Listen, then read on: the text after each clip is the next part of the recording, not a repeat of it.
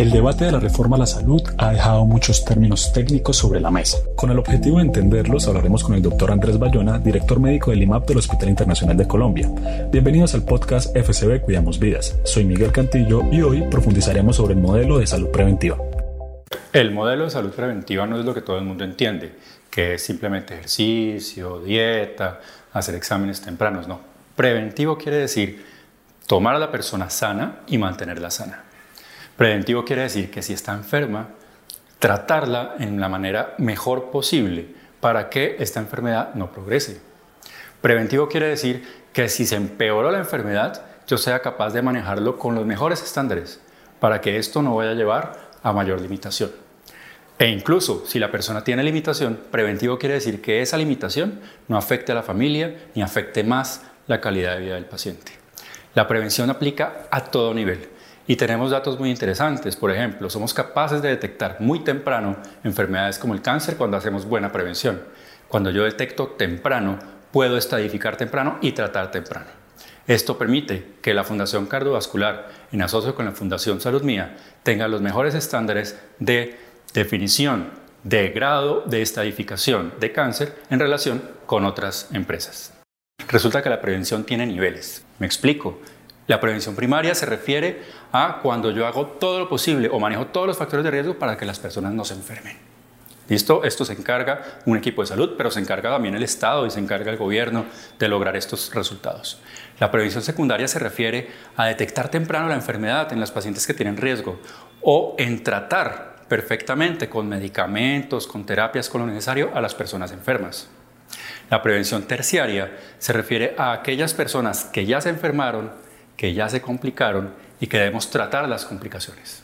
¿Correcto? Entonces debemos evitar que ese riñón empeore, evitar que ese corazón empeore. Eso es prevención terciaria.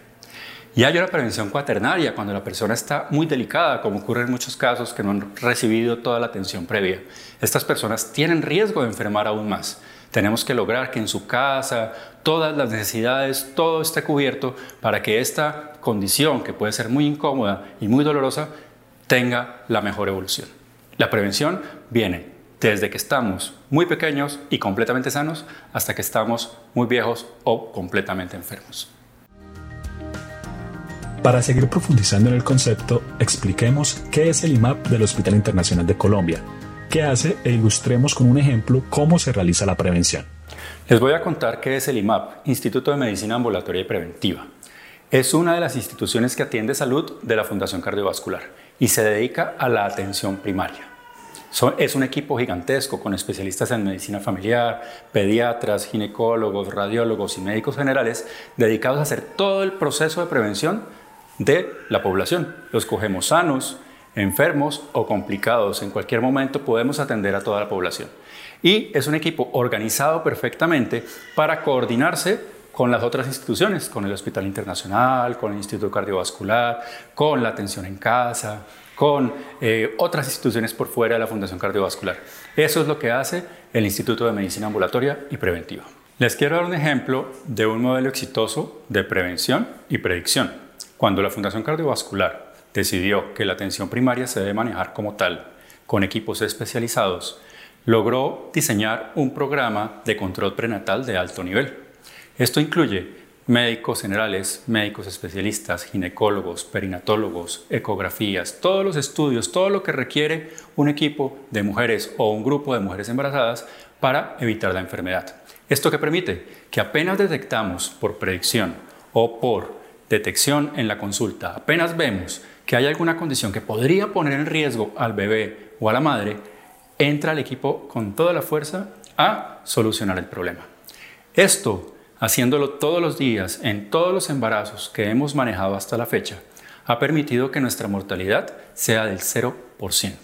Es decir, un equipo dedicado a prevención completa es capaz, bien manejado, de disminuir la mortalidad al mínimo posible.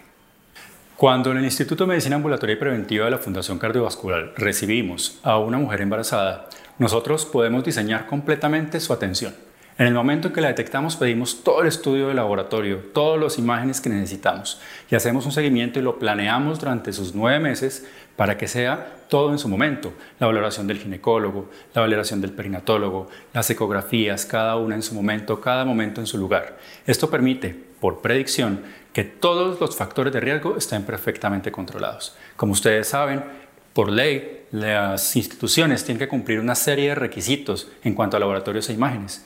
Nosotros vamos a más allá de la ley. ¿De acuerdo? Eso es lo que logra un equipo de atención primaria enfocado en la prevención. Cuidamos Vidas es una realidad con el apoyo de la doctora Carolina Centeno, Oscar Pérez, John Antolines y el equipo de mercadeo FCB. Para más información, visita nuestra página web www.fcb.org. No olvides compartir nuestro contenido y la vida con quienes más quieres. Hasta pronto. Cuidamos vidas.